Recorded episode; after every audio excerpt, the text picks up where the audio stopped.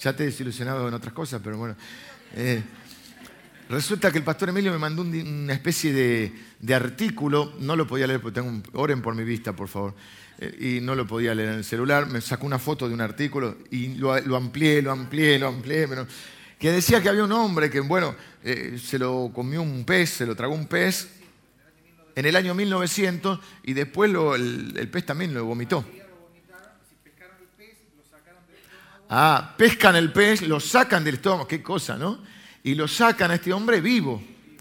Le quedó la piel de un color. Yo lo dije el otro día en broma, algunos dijeron, eh, pastor, qué, detalles escatológicos que usa. Porque le dije, imagínense, lo jugó gástrico, lo hace, claro, porque no cree que está ahí la costillita, mi amor, perdón, pero eso lo aprendió, le decían en la escuelita, porque en la escuelita te hacían pintar. Jonás no le hizo caso a la palabra de Dios. Bueno, y hizo un fueguito, eh, que todavía hacíamos la broma de la acidez que debería tener la pobre ballena, ¿no? Y que al, hombre le quedó, zafó, pero le quedó durante toda su vida como otro color en la piel de los, de los jugos gástricos, que ustedes no les querían que yo se les mencione, pero era así. Y dije también, humildemente, no, pero menos mal que lo vomitó. Así, lo sacó. Y salió. Y no tengo banqueta porque la rompí el viernes. Sí, no fue el pastor Javier Gómez, fui yo. Hoy tengo que decir eso porque me toca reconocer, hoy toca Jonás, no puedo predicar echándole la culpa. Que un poquito rota estaba. Pero el viernes tuvimos la reunión de integración, la cena había más de 100 invitados y, más los servidores, y toda, toda cena bien. Yo sentía un pero en un momento al final me paré y cuando volví a sentarme sentí... Hice así y, y, así que estoy sin banqueta hoy. Menos mal que me hiciste acordar porque si no iba a ser...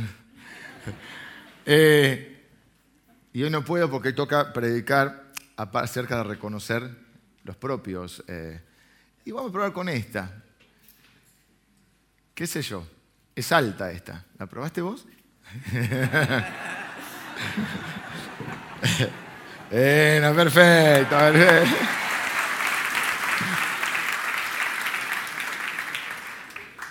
Em, una de las cosas que nos gusta también en la iglesia es trabajar en equipo.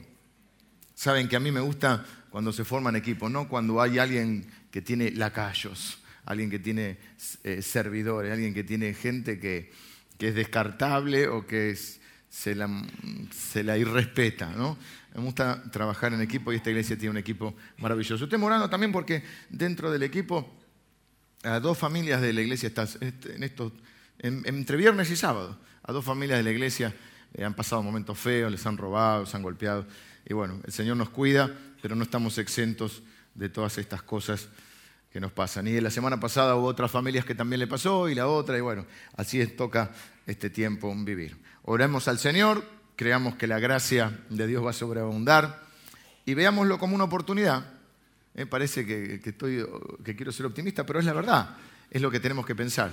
Créanme que he estado en países donde eh, hay otro bienestar, otra situación, y de Dios, nada. ¿Será que necesitamos eh, vivir a veces situaciones eh, para darnos cuenta cuánto necesitamos de Dios? Y eso lo vamos a ver hoy porque hoy vamos a entrar en el capítulo 2 de Jonás, en la enseñanza creo que es la número 3 que vamos a hacer, donde a Jonás ya no le queda otra que reconocer que no ha hecho las cosas demasiado bien y se encuentra eh, en un lugar raro para orar. ¿no? Yo creo que es una experiencia única, no creo que alguno de nosotros la vayamos a tener, salvo este hombre eh, del año 1900 que no sabemos si oró. Pero ha habido muchos tipos, los GPS se quedan hoy con nosotros, tienen unos papelitos que van a anotar y, toman nota y créanme que después, a través estuve mirando los papelitos, cómo ellos comprenden y entienden. Pero eh, si son más chiquitos ya les, complica un poco este tiempo. Así que Jonás va a orar desde el vientre de un pez. Un lugar raro para orar.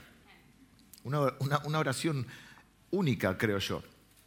Porque sinceramente no creo que sea la experiencia de ninguno de nosotros. Pero cuando leamos la historia, quizá no oraste desde el vientre de un pez, pero quizá alguna vez te encontraste eh, con la misma intensidad, con la misma angustia y con la misma preocupación que se encuentra este hombre y que describe en esta oración. Esta oración que vamos a ver hoy, vamos a ver la oración que hace Jonás en el pez, capítulo 2 de Jonás. Y vamos a verlo como si fuera una pintura. Vieron que a veces eh, se escuchan noticias de que aparece una pintura de un pintor famoso y no sé si era por el tema de, la locura a veces que tenían los artistas o también de la escasez de, de lienzos, algún varios de ustedes que saben más de arte que yo, que a veces hay pintura sobre pintura y que descubren detrás de una pintura que hay una pintura más, eh, más importante, más de mayor eh, nivel artístico. Hoy vamos a ver la oración de Jonás como si fueran esas capas. Si usted no es artista, que es lo más probable, como yo, quizás lo que le haya pasado es que rasqueteó una pared. Pasamos de, Van Gogh a, nosotros, ¿no? Eh, rasquetea la pared y aparece la pintura de abajo. Y rasquetea un poquito más y aparece otra. Y si la casa tiene sus años, aparecen esos colores indescriptibles. ¿No? Ese rosa, ¿cómo le gustaba el rosa? Qué cosa fea, el verde agua, un verdecito agua. ¿Eh? Celestín también, el pastel. Ahora están de moda de vuelta los colores, ahora el Art Deco viene con estos colores. ¿eh? Entonces uno va viendo diferentes capas. Vamos a ver al menos tres capas en esta oración. La capa más superficial nos cuesta ver las otras capas porque ya la capa superficial es increíble. Es un tipo orando dentro de la panza de un pez. O sea que esa es la primera capa visible. Pero hay dos capas más que quiero que vean. Como si fueran una, una pintura, una fotografía, un retrato de lo que pasa. Primero en la vida de Jonás, después en nuestra vida y después en la vida de Cristo. Así que vamos a leer el capítulo 2. Ale va a leer el capítulo 2 y vamos a ver estas tres capas de la pintura.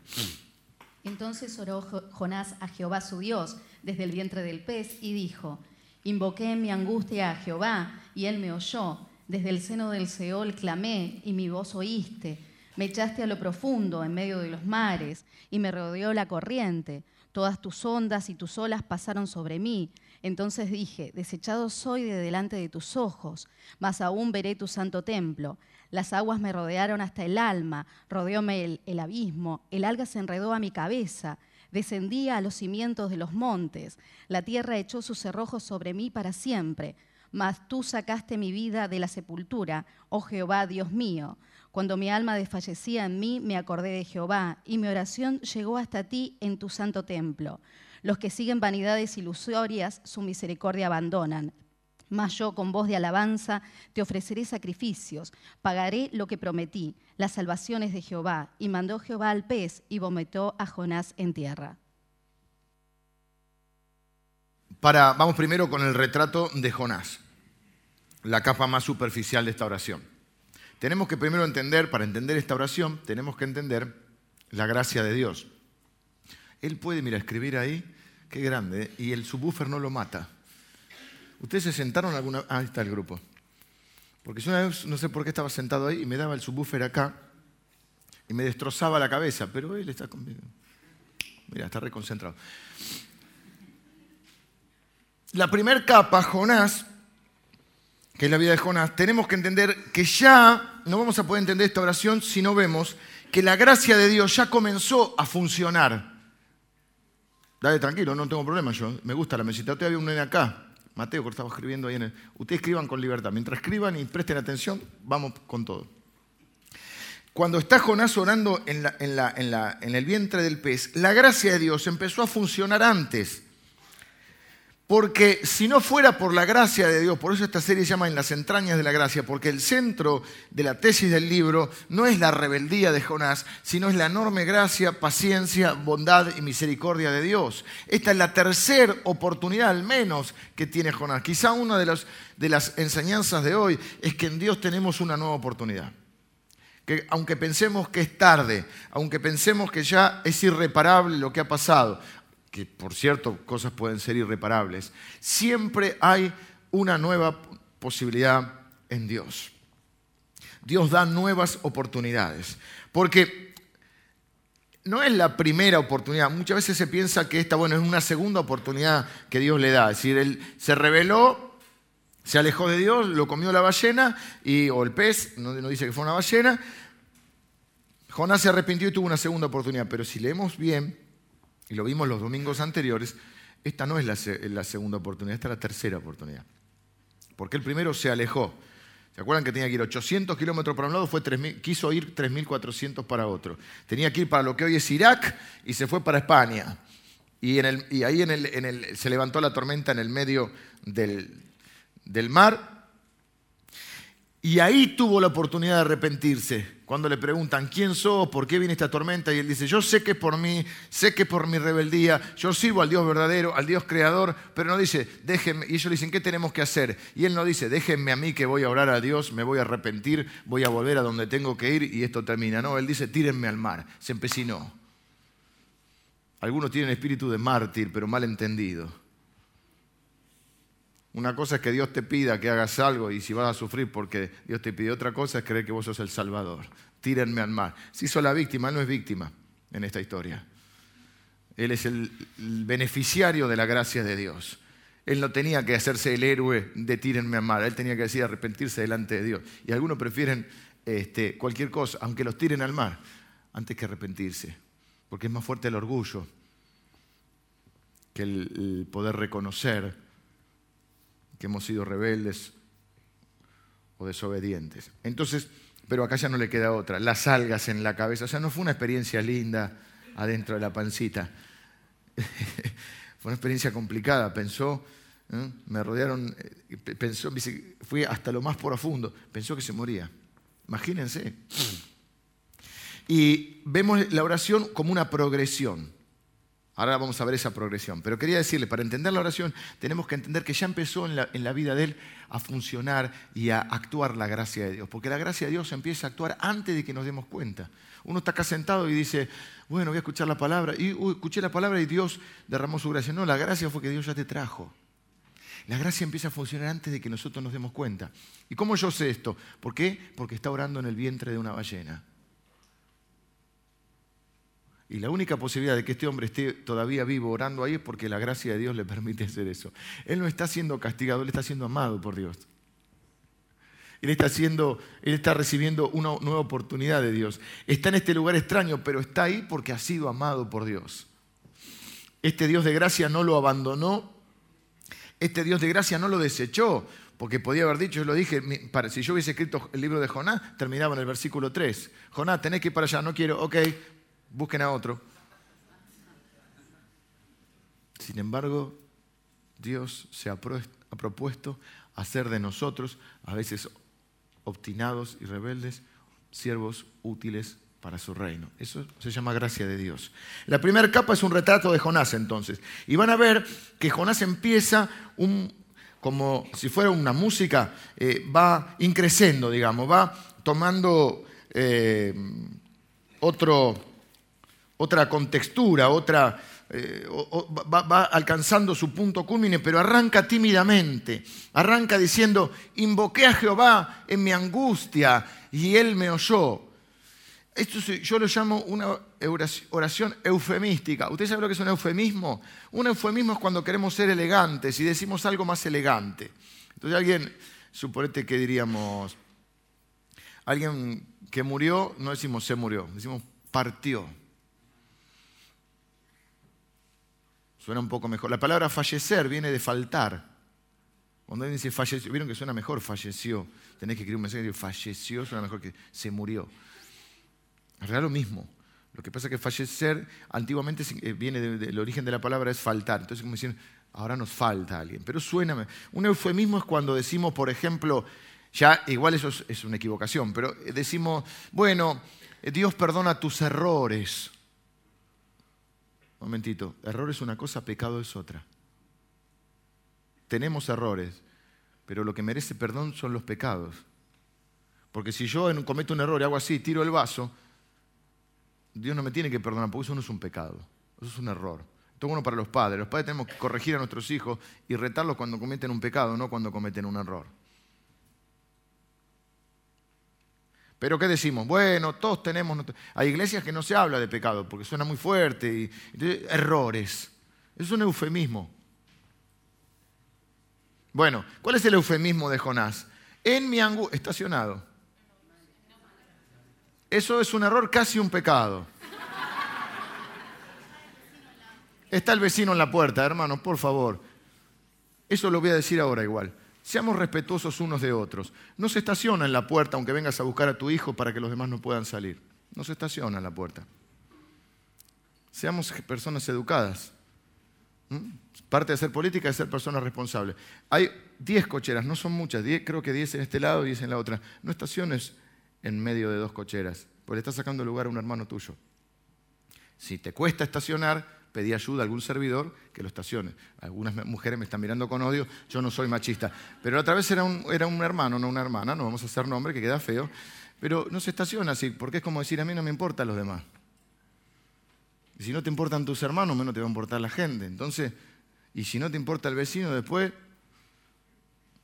¿cómo lo vamos a predicar de Cristo? ¿Saben que hay, una persona que se vio impactada por los chicos que salieron el otro día a la primavera a festejarla eh, arreglando los jardines de los vecinos, tratando de arreglar la relación con los vecinos? Tratamos de acustizar este lugar para no molestarlo, porque tenemos que amar a los vecinos. Entonces, seamos, les pido por favor, personas responsables, eh, personas educadas, este, y etcétera, respetuosos. Invoqué a Jehová en mi angustia y él me oyó. Eh, llamé al Señor en mi angustia. ¿Cómo dice ahí? Eh, estoy en Jeremías, pero le de Jeremías, Jonás. Ahora lo da como si la angustia fuera producto de un mundo caído. Es una oración eufemística. Gloria a Dios que Dios escucha nuestras oraciones, aunque sean eufemísticas. Cuando uno dice, tuve una semana difícil, ¿Por qué tuviste una semana difícil? Por ejemplo, yo tuve una semana un poquito complicada y la verdad que revisé un poquito y no era, no encontraba eh, un pecado puntual, una consecuencia. sí, todos pecamos todos los días porque somos pecadores, pero no encontraba una consecuencia eh, directa de alguna acción mía que ameritara mi arrepentimiento, sino que eran situaciones que te pasan que a veces tenés una semana más difícil, otra. Muy distinto es cuando vos sabés que lo que está pasando es porque metiste la pata. Ayer me tocó predicar en un aniversario en una iglesia y era al revés, era el caso donde los discípulos están en una situación complicada, pero no por desobedecer a Dios, sino por obedecer a Dios. Eso es bien desorientador en nuestra vida y hablé de la gracia que Dios, cómo hace Dios crecer nuestra fe. Pero acá Él no tendría que decir invoqué al Señor en mi angustia. Él tendría que decir invoqué al Señor en mi angustia por mi pecado. No es la consecuencia, bueno, vivimos en un mundo caído y sufrimos porque, porque nos hacemos daño unos a otros y porque, uh, me tocó. Eso es un eufemismo. No, Él está ahí, por, Él se produjo la angustia. Pero Él va a ir en un proceso de reconocer. Por eso siempre quiero orar, porque en la oración no es para que Dios cambie de idea, es para que Dios me cambie a mí. Él sabía en su corazón que esa angustia era la consecuencia de haber huido de Dios, haberse metido en problemas, pero más preocupante aún es que él había, se había negado a arrepentirse. Cuando tuvo la oportunidad, cuando los marineros, los que están siguiendo la historia, y lo, mencioné hace un rato, los marineros echan suerte, Dios hasta las suertes este, eh, están en su control, sale sobre Jonás, te tocó el, uno de oro, Jonás, te tocó el uno de oro. Sobo, ¿qué, hiciste? Bueno, yo sirvo a Dios, pero me rebelé, eh, me rebelé, huí de Él, Él es el Dios verdadero, ¿qué hacemos? Esa es una pregunta tramposa, ¿qué hacemos, Jonás? Y Jonás dice, tírenme a mí. Jonás, dice, Jonás tiene dicho, usted no tiene que hacer nada, yo me tengo que arrepentir. Así que lo más preocupante es que ya había tenido la posibilidad y no se había arrepentido. Por eso digo, esto no es la segunda, esta es la tercera oportunidad que él tiene. Luego vemos un progreso en la conciencia espiritual de Jonás, porque él dice, me echaste a lo profundo en medio de los mares, me rodeó la corriente, todas tus ondas y tus olas pasaron sobre mí. Es decir, él comienza a darse cuenta y a reconocer su culpabilidad. Dios, esta angustia fue traída por vos para mí. Igual todavía no reconoció totalmente. Pero el me echaste, podríamos tomarlo de dos maneras, que le echa la culpa a Dios o que empieza a decir, bueno, fue por mí. Fue por mí, me echaste por algo. O sea, no fue, oh, vivo en un mundo caído donde hay aflicción y a veces me toca. No, no, acá hay una responsabilidad directa. Y como que la angustia va haciendo su trabajo y él mismo, Dios lo, auxilia porque lo confronta con su pecado, porque Dios no quiere caprichosamente que suframos, lo que quiere Dios es hacer su voluntad en nuestra vida. Y para eso a veces necesitamos pasar situaciones que nos hagan girar en nuestro corazón y cambiar de idea. No es solo una angustia general,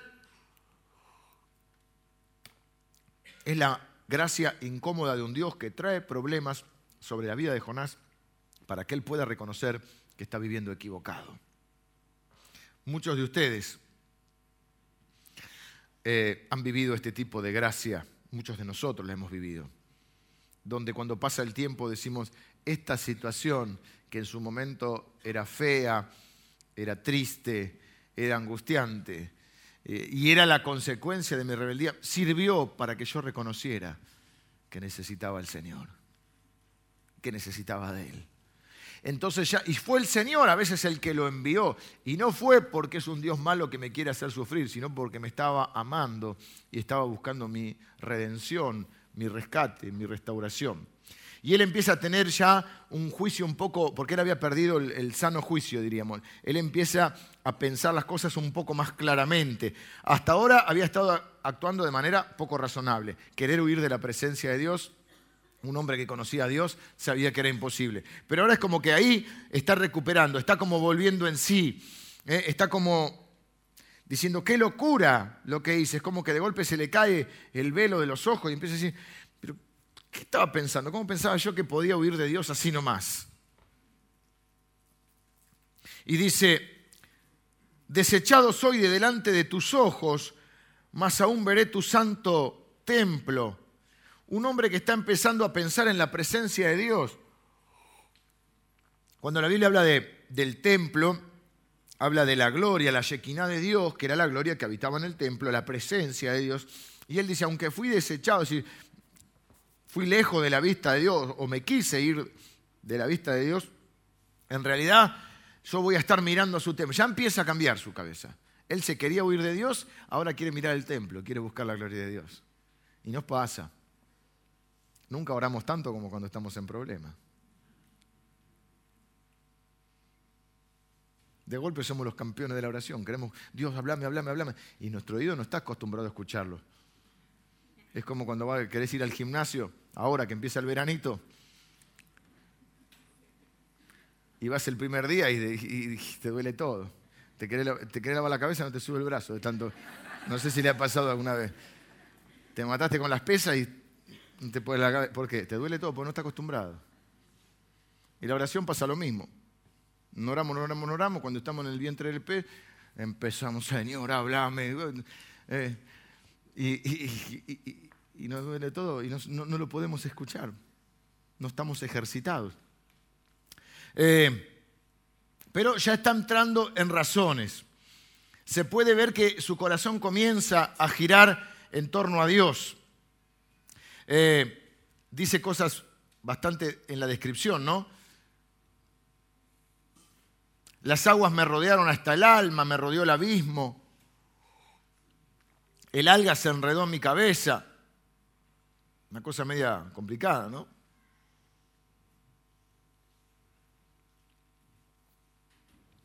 Pero llega el rescate de Dios. Jonás dice, la tierra echó sus cerrojos sobre mí para siempre. Las aguas me rodearon hasta el alma, rodeóme el abismo, el alga se redó mi cabeza. Descendí a los cimientos de los montes, o sea, los cimientos, a la base, abajo de todo. La tierra echó sus cerrojos sobre mí para siempre, mas tú sacaste mi vida de la sepultura. Oh Jehová, Dios mío, estaba como muerto el hombre. Un hombre que huía de Dios ahora corre hacia Dios. Cuando uno está un tiempo lejos de su familia, empieza, ya pasan unos días, empieza a pensar en la familia, empieza a extrañarla, empieza a ver lo bueno que es estar con ellos, empieza a anhelar estar con ellos, eh, recuerda lo bendecido que es de tenerlos. Y esto es lo que le está pasando a Jonás. Empieza a recordar a Dios, empieza a recordar que Él es un profeta de Dios, empieza a recordar el amor de Dios, empieza a recordar lo que es la esencia y la fuente de su esperanza y de su vida. Y empieza a pensar en Dios ahí en el vientre de, de la de la ballena, y él dice, me rescataste aún de la muerte. Acá hay una discusión que no vamos a resolver hoy. Jonás, ¿estaba muerto? ¿Estuvo muerto? ¿O estaba de parranda? Ni de parranda, no sabemos si estuvo muerto. ¿Por qué? A mí no me da la sensación de estar muerto. Parece como una figura metafórica, ¿no? Me trajiste de la muerte, cuando decís Dios me, me trajo de la muerte, porque estuve al borde de la muerte. Pero la discusión viene porque Jesús habla de Jonás. Y dice que así como Jonás estuvo en el vientre del pez, así el Hijo del Hombre tiene que estar como las entrañas de la tierra. Entonces algunos dicen, pero ¿cómo estuvo Jesús en la senda? Si Jesús murió, y si estuvo como Jonás, entonces Jonás murió. Sabemos que Jonás es figura de Cristo, pero yo no me atrevería a afirmar que murió. A mí personalmente me da más la sensación de que es una metáfora. Pero algunos que son más literalistas dicen, como Jesús dijo, y así como Jonás estuvo, así estará el Hijo del Hombre, entonces si Jonás no murió, como que Cristo no murió. Y la Biblia dice que Cristo murió y que resucitó. Con Jonás no sabemos si es una figura o no. No hace tampoco, solamente aclaro por si alguno lo ha leído el comentario, después eh, surgen las preguntas. En realidad no es determinante acá. Ya el milagro, si lo resucitó o no lo resucitó a Jonás, el milagro ya es que esté en la ballena, que vuelva de la ballena y todo lo que pasó, que justo pase la ballena ahí, todo lo que uno cree que es casualidad, pero no es casualidad en los hijos de Dios. Y él empieza a recuperar el juicio. Él, eh, Dios nos hace racionales de nuevo, Dios nos hace amar de nuevo, Dios nos hace ver las cosas de nuevo, Dios nos hace sentir de nuevo, nos hace querer de nuevo, su gracia nos hace sentirnos vivos otra vez, pero aún no llegó el punto máximo de la oración, porque ahora llega el punto culminante cuando Jonás dice, los que siguen vanidades ilusorias, cuando mi alma desfallecía en mí, me acordé de Jehová y mi oración llegó hasta ti en tu santo templo. ¿Eh? Me acordé de Jehová, esto que les decía, cuando uno está lejos se acuerda de la familia, de lo bendecido que es con su familia. De alguna manera le pasa a Jonás, cuando está lejos del Señor, cuando se siente al final de su vida, él dice, lo bendecido, si yo era un profeta de Dios, ¿qué pasó por mi cabeza? Y empieza a recuperar la razón, empieza a recuperar el corazón, empieza a querer de nuevo, empieza a animarse de nuevo. Y ahora el, momento culmine es cuando dice, los que siguen vanidades ilusorias, sus misericordias abandonan, mas yo con voz de alabanza te ofreceré sacrificios, pagaré lo que prometí, la salvación es de Jehová. No hay lugar para correr de Jehová. No hay lugar para buscar ayuda, no hay donde ir, solo hay un lugar donde hay vida y esperanza y gracia y es Jesucristo. Este pasaje me hizo acordar un pasaje de Isaías, que no voy a mencionar ahora, que no voy a leer, digo, que habla de que la gente se fabrica ídolos. Jeremías usa uno parecido y, la figura queda, es interesante, se la voy a leer rápido, en, Jeremías capítulo 10, dice, porque no sigan las costumbres de las naciones, dice, porque las costumbres de los pueblos son vanidad, son en vano, porque leño del bosque cortaron, obra de manos de artífice con buril, con plata y oro lo adornan, con clavos y martilla lo afirman para que no se mueva. Derechos están como palmera y no hablan. Son llevados porque no pueden andar. No tengáis temor de ellos porque ni pueden hacer mal ni para hacer bien tampoco tienen poder. No hay semejante a ti, oh Jehová. Grande eres tú y grande tu nombre en poderío. ¿Quién no te temerá, oh Rey de las naciones? Porque a ti es el debido temor porque a ti es debido el temor, porque entre todos los sabios de las naciones y entre todos sus reinos no hay nadie semejante a ti. ¿Qué dice? No sigan las costumbres de, la gente. Jonás dice, siguen vanidades ilusorias. ¿Qué dice? Cortan un poquito de ramas del bosque, agarran un carpintero, arma alguna estatuita con alguna forma especial, le ponen un poquito de oro, lo visten. Eso sí, hay que clavarlo bien en la plataforma porque si no se cae. Y hay que llevarlo porque no se puede mover. No habla tampoco el diosito. Diosito Santo, bájamela del cielo. y lo llevan. Jeremías habla algo parecido y dice, háblenle a ver si les va a responder. Tienen un Dios que no escucha, no salva, no, no escucha, no habla, ni puede salvar. Y Jeremías, otro profeta de Dios, dice lo mismo. No sigan las costumbres, no sigan vanidades ilusorias. No anden siguiendo diositos que no pueden ni hablar, ni caminar, ni moverse. A ver, fue uno al bosque, armó una linda cosita, lo pintaron, lo vistieron. ¿Saben qué me da la imagen a mí? De un espantapájaro. Trapito. Pero Trapito era un dibujito y Trapito después hablaba. Qué película para sufrir que hacen a los chicos, ¿no? Antes era peor, me me parece que son, no sé, va. Bueno, el Rey León también te cae el lagrimón. Y dice, están sosteniendo un espantapájaro. Eso sí, bien clavadito a la tierra, para que el tipo no se caiga. No le tengan miedo, dice. Hay muchos que le tienen miedo a esas cosas.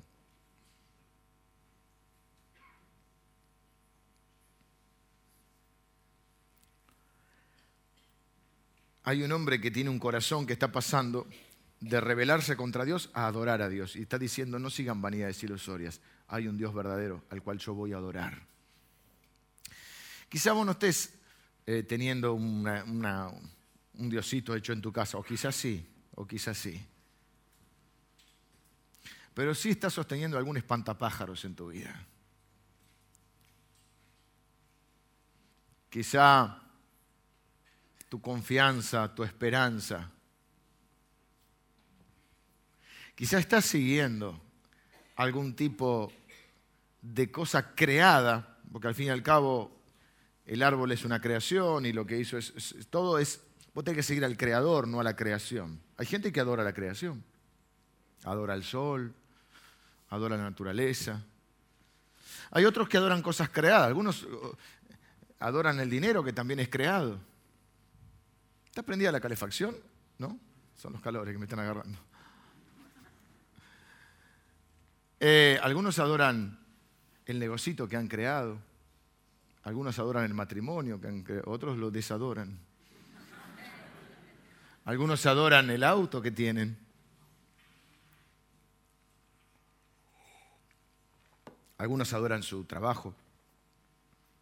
¿Qué significa adorar? Nosotros fuimos hechos para adorar. Es decir, a algo le damos autoridad sobre nuestra vida. En algo ponemos nuestra confianza, nuestra esperanza, nuestro sueño. Vieron esas personas dicen, por ejemplo, estoy buscando la media naranja que después se convierte en medio limón. la media naranja que me haga feliz. Estoy buscando a alguien que me haga feliz. Error. Vos tenés que buscar a alguien que te haga feliz. Vos tenés que ser feliz y buscar a alguien con el cual compartir tu felicidad. Nadie te va a hacer feliz vos tenés que ser feliz para poder hacer feliz a alguien. Si yo me propongo hacer feliz al otro y el otro se propone hacerme feliz a mí, entonces las cosas van a ser así. Vamos a estar como Riquelme, que está feliz. y dice que va a hacer sacrificios el eh, Jonás.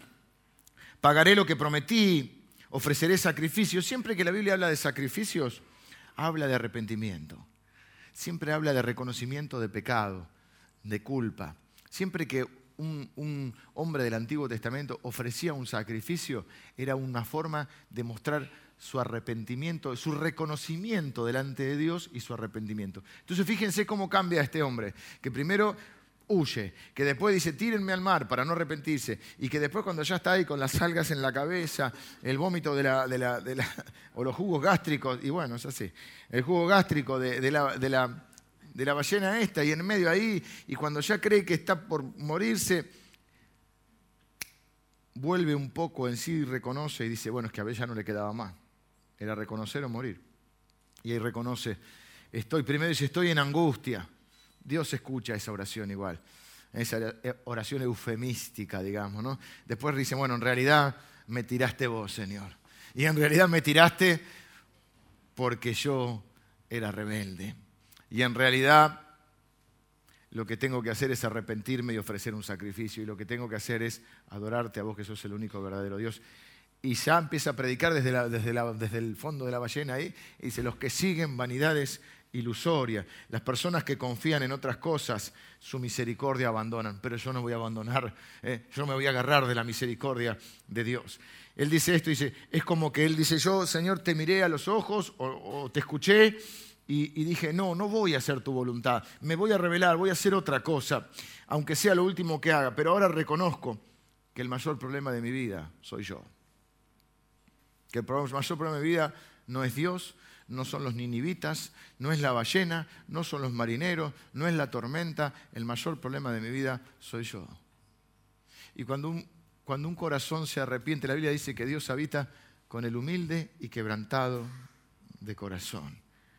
¿eh? Cuando uno va con un corazón, diría la Biblia, contrito y humillado. Contrito quiere decir entristecido, pero no entristecido solo por lo que le está pasando, sino entristecido por su pecado. A veces nosotros no estamos del todo arrepentidos. En realidad lo que estamos tristes por lo que estamos pasando, por la consecuencia del pecado, no por el pecado. No sé si me explico. Lo voy a decir una vez más. A veces uno en realidad no está arrepentido del pecado que hizo. En realidad está arrepentido de las consecuencias que le trae ese pecado que le está haciendo pasar un mal momento. Entonces su tristeza es, es distinto al arrepentimiento. Seguramente él estaba primero triste cuando lo iban a tirar. No, es que, ah, tírenme al mar. ¿eh? No, no, seguramente estaba triste, pero no estaba arrepentido. Hay un proceso más profundo y es cuando él reconoce que él está en desobediencia a Dios. Y cuando lo que le duele es haber desobedecido a Dios y haber defraudado a Dios. Y ahí él comienza a hacer este increíble cambio. Viene el progreso. Es un proceso. Y yo quiero también traer esta especie de tranquilidad a nuestros corazones. Dios sabe que es así. Normalmente en nuestra vida, Dios es un Dios de procesos, no de eventos. A veces los cristianos nos gustan mucho los eventos. Es más, hay cristianos que viven de evento en evento. Es como si uno comiera de asado en asado y come los domingos nada más. Y en la semana no come. Bueno, el proceso es otra cosa. Yo no tengo problema con los eventos. Y son importantes, siempre y cuando los eventos sean parte de un proceso. ¿Me siguen? No tengo problema con los eventos, son importantes. Hay momentos en nuestra vida que están marcados por algún evento, algún tipo de evento. Pero solo sirven si son parte de un proceso. Uno puede decir, ah, me convertí en el año 74 en la campaña de Billy Graham. Ah, y después dónde te congregaste, dónde serviste, dónde te disipulaste. No, no, me convertí en el 74 con Billy Graham. ¿Y tenés alguna experiencia con el Señor para contar? Me convertí en el 74 con Billy Graham. Después por allá, se alejó, y en el 93 eh, fui a una iglesia, oraron por mí y Dios me sanó. Ay, qué bueno, y ahí te empezaste a congregar y a crecer y a servir. No, no, Dios me sanó ahí y me fui de vuelta. No estoy queriendo meter el dedo en la llaga de nadie, pero estoy diciendo esos son eventos que son muy importantes en nuestra vida, siempre y cuando formen parte de un proceso. Lo que pasa es que el evento es como rápido, es como que queremos ya. Me acuerdo una vez que Marcos Witt decía que venían chicos jovencitos. Marcos Witt es un, para los que no lo conocen, es quizá el, el, cantante, podríamos decir, es más que un cantante, es un pastor, es un hombre de Dios, pero que Dios lo ha usado mucho en la renovación de la, de la alabanza, la adoración. Y ahora ya es un hombre más grande, ya es abuelo, sigue cantando, pero ya tiene otras también otras tareas. Predica muy bien. Y él decía que, cuando, cuando era más joven, él decía que eh, se le acercaban en los eventos, el chico jovencito decía, para orar, ¿viste? dice, quiero que el Señor me dé lo que usted tiene. Y él decía, anda a estudiar, yo estudio de los cuatro años en el conservatorio, anda a estudiar, ¿qué crees? Es más fácil que Dios ore un día y ya está. Anda a estudiar, anda a practicar, anda a trabajar duro. Procesos en nuestra vida. Los cristianos no podemos vivir de eventos. La relación con Dios es un caminar diario de crecimiento. Y esta oración es un proceso. Hay eventos. La tormenta, la ballena, la escupida, ahora vamos a ver la, vomitada. Son eventos, pero en un proceso.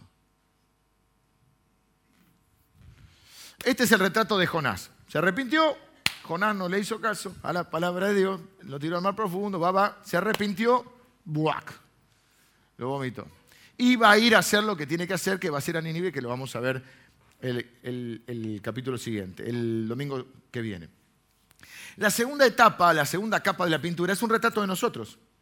En la superficie está Jonás, pero estamos nosotros ahí. No puedo pensar esta oración, eh, no solo es la imagen de Jonás, realmente es la imagen, el retrato de nosotros. Palabras como, eh, fíjate,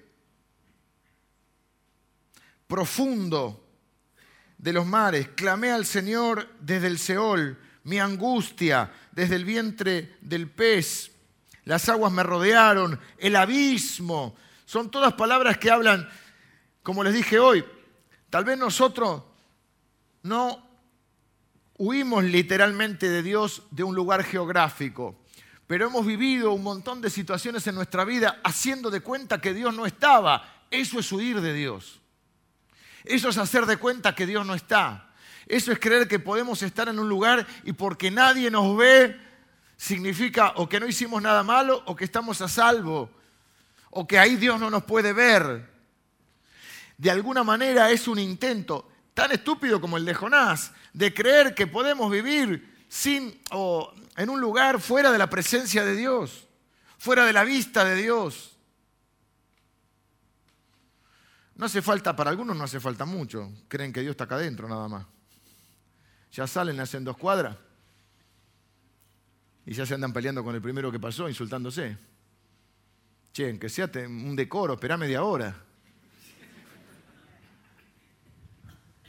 O sea, para algunos Dios vive solamente acá adentro. Ese es un concepto que tenían en el Antiguo Testamento y que nosotros a partir de Cristo cambiamos, y es que nosotros somos el templo de Dios. Ojo acá, preste atención, nosotros somos el templo de Dios. Antes entrabas al templo y salías del templo. La gente dice, voy a la iglesia, salgo de la iglesia. La iglesia sabemos que no es el edificio, somos nosotros. Voy al templo. Bueno, en cierta manera, en realidad el templo somos nosotros y no puedo andar saliendo y entrando de mí mismo. Pero algunos no hacen más que 10 metros. Y ya se olvidaron de Dios. Está bien, el tránsito está complicado. Entonces, tal vez yo tengo un plan para mi vida y no quiero hacer el de Dios. Es lo que le pasó a Jonás. Jonás no quería ir a Nínive. Acuérdense que él huye de Dios porque Dios le dice tener que ir a Nínive a predicarle a una gente que era sanguinaria, eh, no solo eran pecadores inmorales, también él tenía miedo que, porque las cosas que hacían los ninivitas eran muy sanguinarios, era la capital del imperio asirio, de hecho después fue destruida. Se van a arrepentir, Dios lo va a perdonar, creo que pasan 140 años y después viene el juicio de Dios, porque Dios tiene un punto, Dios tiene una paciencia. No agotemos la paciencia, es lento para la ira, pero tiene su ira. Entonces, no puedo dejar de ver a Jonás y ver un, retrato nuestro. Tal vez no es eh, eh, una cosa literal de querer huir de Dios, pero actúe como si Dios no existiera, o tal vez es el momento en que quiero ser más independiente de Dios de lo que Dios quiere que yo sea de Él. Y estas cosas que pasan en nuestra vida, que nos sentimos en el abismo, que nos sentimos este, en medio de la tormenta, que eh, viene problema sobre problema, es para hacernos dar cuenta que no somos tan autosuficientes ni tan poderosos, ni tan inteligentes, ni tan sabios, ni que nuestro plan para nuestra vida sin Dios no funciona. Tal vez tengo ese plan y lo que realmente quiero en mi vida es huir del plan de Dios. Yo creo humildemente que no hay una persona que en algún momento de su vida no, no se haya rebelado contra Dios, en algún momento no haya omitido su presencia, en algún momento no haya luchado con Dios para hacer sus planes. Esta oración también retrata esa vanidad de nuestra idolatría, al igual que las personas que confían en los espantapájaros, como te decía hace un rato, quizá hay algún espantapájaro en tu vida que está sosteniendo ahí. Algo donde está puesto tu confianza, tu esperanza. A veces hasta tu propio, tu propio don que Dios te dio tu propia capacidad espiritual, la estás teniendo como un espantapájaros.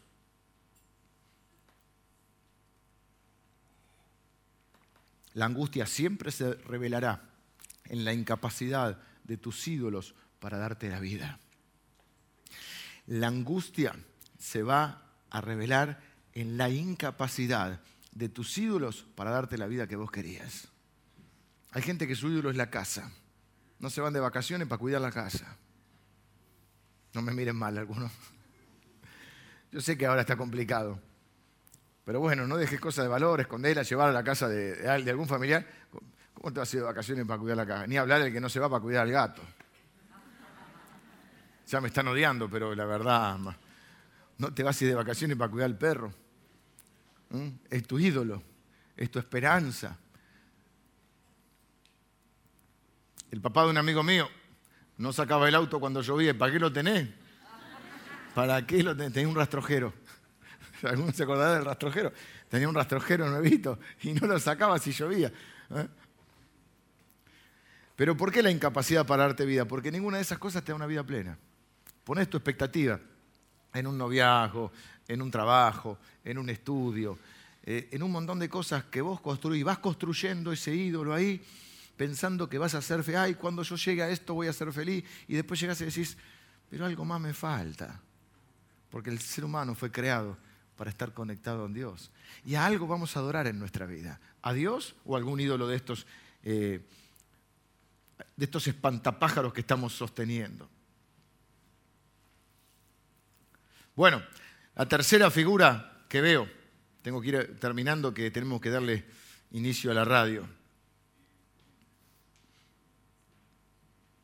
La tercera capa, quiero leerles Mateo 12:40.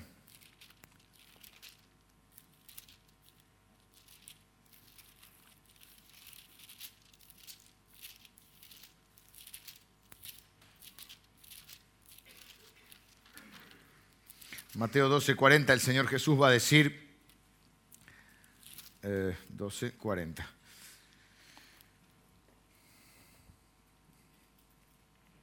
Vamos a leer el 39. Dice, la generación mala y adúltera demanda señal, pero señal no le será dada, sino la señal del profeta Jonás. O sea, esto demuestra que Jonás no es un cuentito, es, que Jonás existió. Porque como estuvo Jonás en el vientre del gran pez tres días y tres noches, así estará el Hijo del Hombre en el corazón de la tierra tres días y tres noches. Algunos dicen que Jonás oró los tres días, otros dicen que tuvo que primero estar tres días hasta que en el tercer día oró. No lo sé, sé que es un proceso. Los hombres de Nínive se levantarán en el juicio con esta generación y la condenarán, porque ellos se arrepintieron. Vamos a ver que cuando él predica, se arrepienten de su maldad. A la predicación de Jonás. Y aquí más que Jonás en este lugar. Es decir, les predicó Jonás y se arrepintieron. Acá estoy yo, Jesús, que soy más grande que Jonás y ustedes no se arrepienten. El día del juicio final, los de Nínive son testigos en contra de ustedes. Y dice, la reina del sur se levantará en el juicio con esta generación y la condenará porque ella vino de los fines de la tierra para oír la sabiduría de Salomón. También se compara con Salomón y aquí uno mayor que Salomón está en este lugar. Pero volviendo a Jonás, esta tercera capa, quiero que lo lea, quiero que lo vea, que dice que llegó uno mayor que Jonás y este Jonás también enfrentó la muerte, pero no por rebeldía, sino este, por amor a nosotros.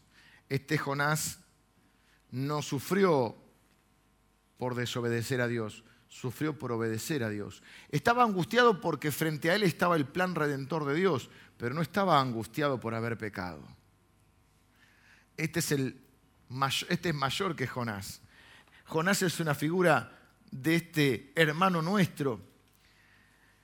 No sé si, si podemos captar la dimensión de lo que esto significa. A veces pienso que mi cabeza no, no, no, no lo puede comprender del todo. Jesús en un determinado momento va a sufrir mucho más que Jonás, pero lo va a hacer por amor nuestro. Y esta oración de Jonás es, de alguna manera, y toda la historia de Jonás es preparatoria, es profética, señala, es figura de Cristo uno mayor que Jonás está acá. Y así como Jonás estuvo tres días en el vientre mm, del pez, así yo voy a estar en el, en el, centro de la tierra, en las entrañas de la tierra. Pero no voy a estar por rebelde, no voy a estar por, por desobediente, voy a estar porque los amo. Y si los ninivitas se pueden arrepentir de sus pecados por una predicación de un rebelde como Jonás, ¿cuánto más nosotros que tenemos el mensaje de Cristo? Debemos tener un corazón sensible a esto. Y lo terrible de esto, o lo, llamativo de esto, es que en ese momento de sufrimiento Él carga con todos nuestros pecados, sufre sobre Él la consecuencia del pecado y Él sí muere. Y Él sí sufre hasta la muerte. Pero aún, como lo había profetizado, Dios lo reivindica lo levanta, la Biblia dice que Dios le levantó de los muertos al tercer día, en una señal de amor de Dios por nosotros. Primera capa, un hombre que necesita otra oportunidad y que a veces necesita llegar al fondo, en este caso y en el caso de muchos de nosotros, necesita llegar al fondo de su vida, al punto más bajo, para darse cuenta que necesita de Dios. Pero lo segundo es un retrato nuestro. Vengan los músicos. Y yo quiero preguntarte, ¿hasta dónde vas a llegar? ¿O hasta dónde tendrá que llegar Dios para que reconozcas que Él es Dios?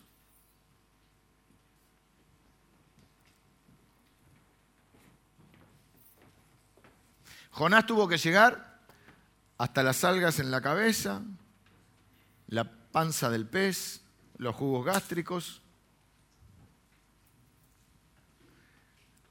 hasta el abismo, porque después lo comió la ballena, pero vamos a decir algo, antes de que lo comiera la ballena, él dice que llegó hasta lo profundo del abismo del mar, donde están los cimientos de los montes. No sé si alguna vez te caíste al, a una pileta o algún lugar. Les cuento una historia, dos minutos. Saben que a mí me gusta contar alguna cosita siempre.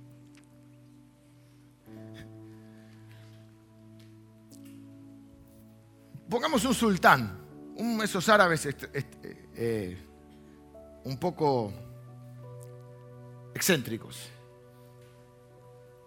Con mucho dinero llena una pileta de tiburones y dice al valiente que haya en esta tierra y que se atreva a pasar por esta pileta llena de tiburones, le daré la mano de mi hija, le daré algunos tesoros de los que tengo, y la petición que haya en su corazón. ¿Viste que son estos sultanes medio excéntricos?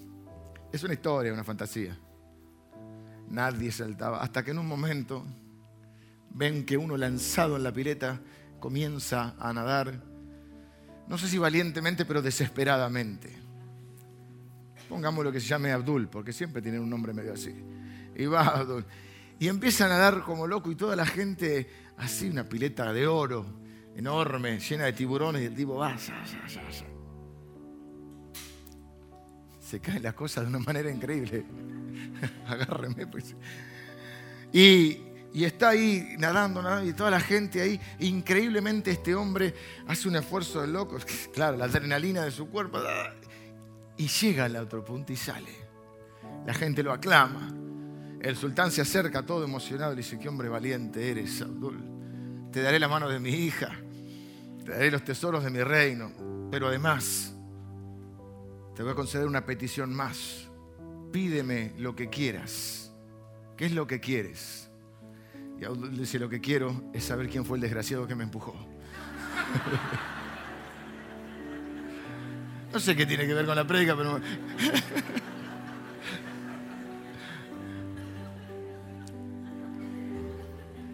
Jonás dice, me echaste, o sea, el Señor lo empujó. Pero la realidad de la historia también es, el Señor lo empujó porque, porque el Señor es gracioso, iba a decir, porque tiene gracia, además es gracioso. Pero la realidad es que Él se echó solo. Y no se echó ni por valiente ni por mártir, se echó por rebelde y empecinado. La pregunta es, ¿hasta dónde vas a tener que llegar? ¿Cuánto vas a tener que caer en tu vida? ¿Cuánto vas a tener que sufrir para poner palabras más, más comprensibles? Para que te des cuenta que hay un solo Dios verdadero. Que tu esperanza no puede estar en otro. Y que si seguís empecinado y rebelde, un día se van a acabar las oportunidades. Por eso es un retrato de Jonás, pero es un retrato de nosotros. Que bien podríamos hacer lo que hizo Jonás. Quizá primero decir, bueno, el Señor me mandó esto, después decir, en realidad, el Señor me lo mandó, pero en realidad es por su gracia, porque en realidad yo estaba equivocado. Y en realidad es por mi rebeldía, es por mi obstinación. Y porque a decir verdad he tenido varias oportunidades en mi vida y no las he tomado. Y yo soy el artífice de mi propio mal. Que Dios no me está castigando, Dios me está amando. Y permitió que llegue hasta el fondo del mar. Y permitió que me trague la ballena. y permitió que yo me sintiera que me moría. Pero no porque me estaba castigando, sino porque me estaba amando. Y porque no quería perderme.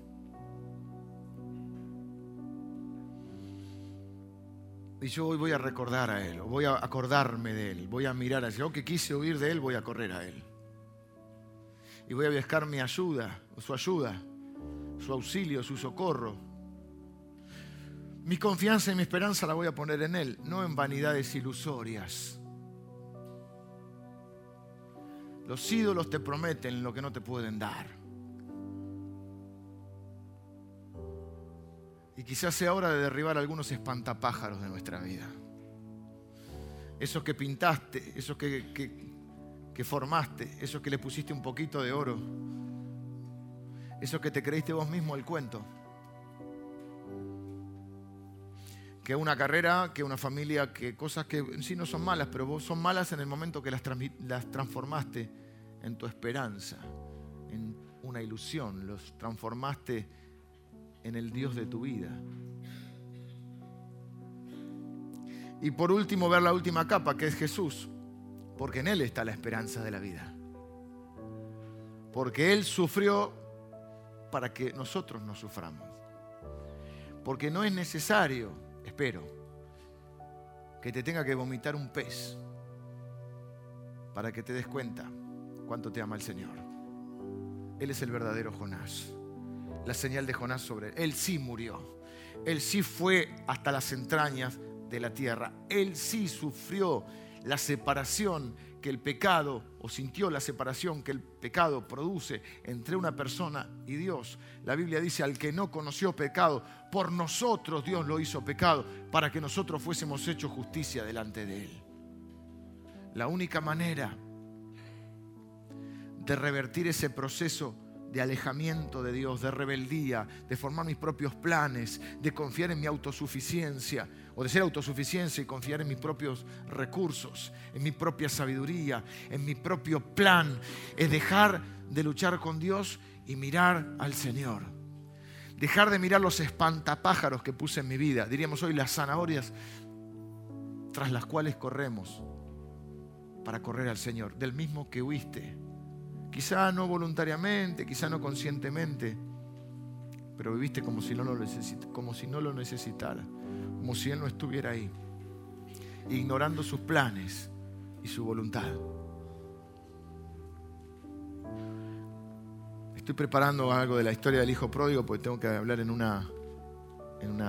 congreso juvenil y me toca una parte de la parábola del hijo pródigo. Y el hijo pródigo se aleja del padre. La historia en realidad no es la del hijo pródigo, es la del padre que ama a sus hijos. Hay dos hijos en la historia. Y hay uno que pide su herencia y se va porque tiene sus propios planes. Pierde todo porque sin Dios no tiene, sin el padre no tiene la sabiduría para vivir como debe vivir. Y en un momento se encuentra queriendo comer la comida de los cerdos. ¿Cómo era que le decían? Las algarrobas. Las algarrobas.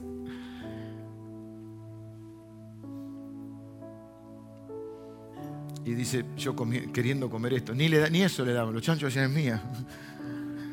Ni los chanchos le compartían. Y él dice, ¿qué estoy haciendo acá si yo tengo un padre? Volveré a la casa de mi padre. Te pregunto, ¿cuántas algarrobas vas a tener que comer?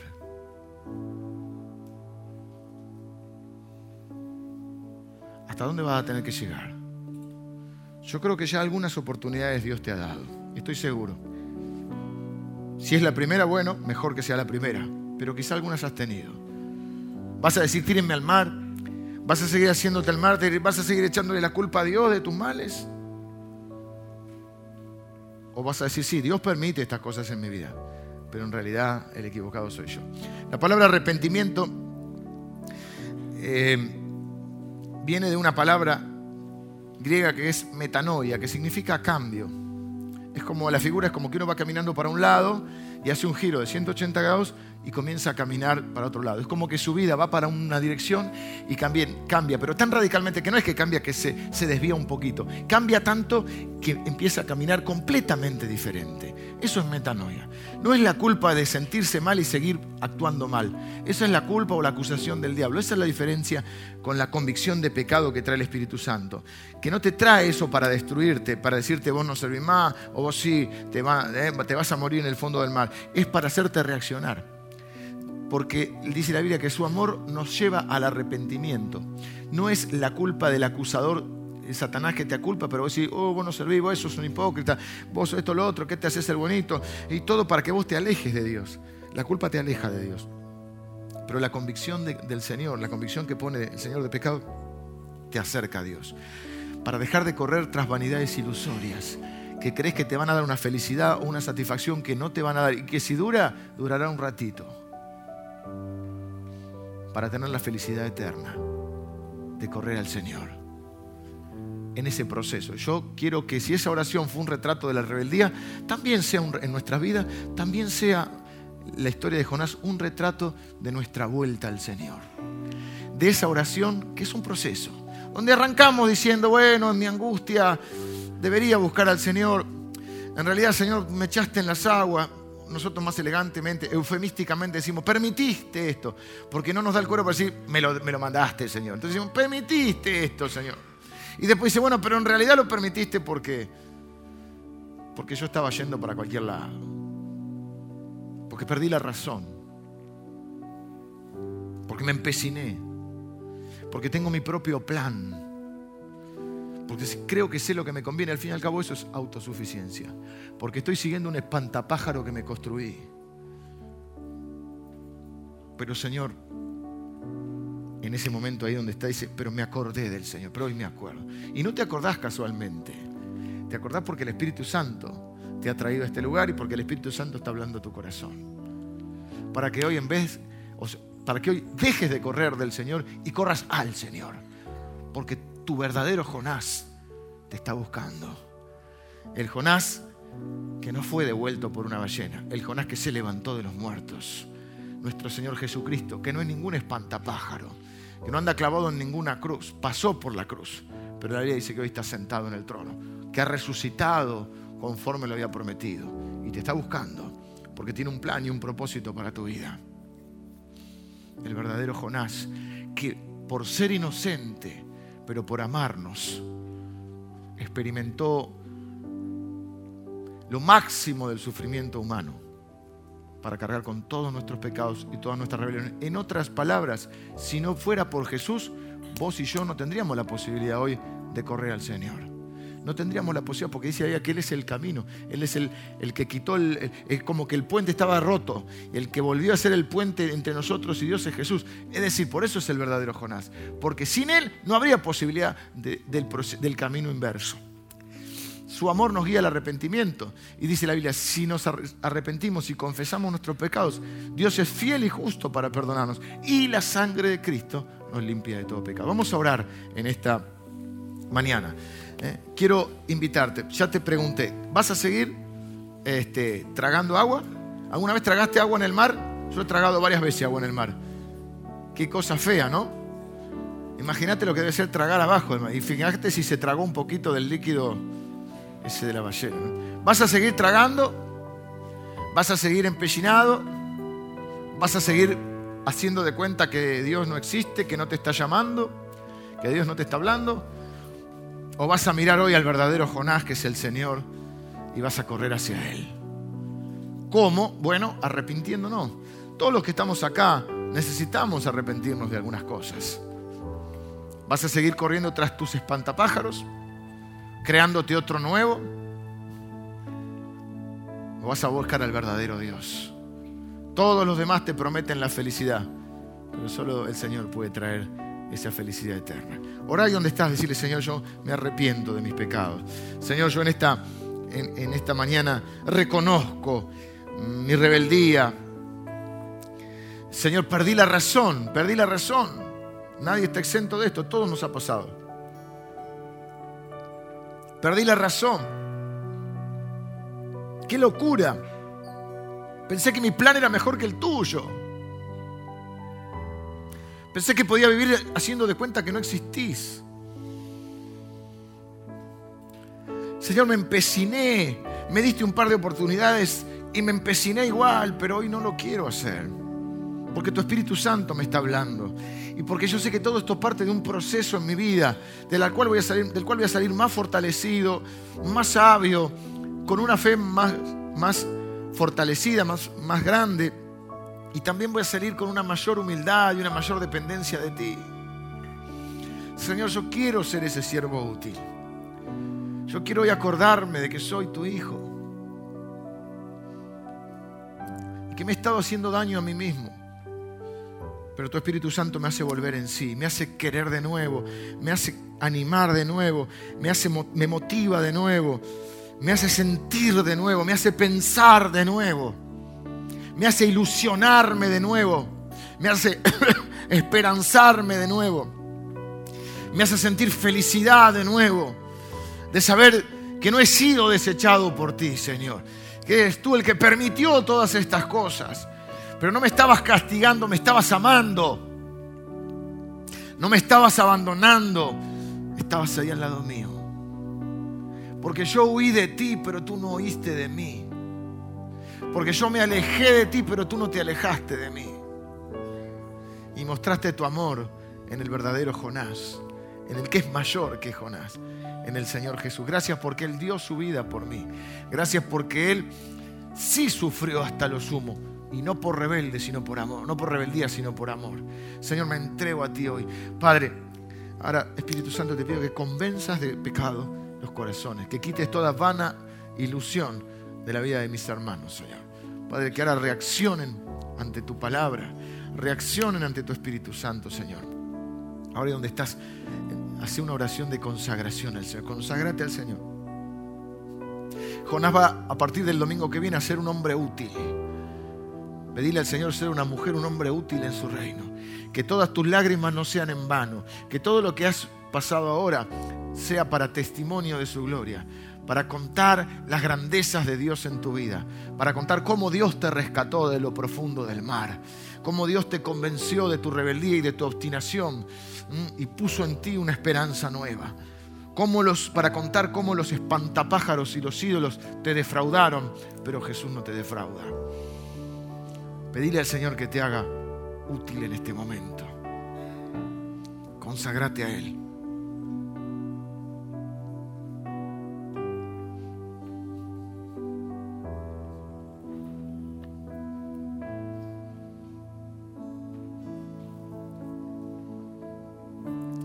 Nombre de Jesús.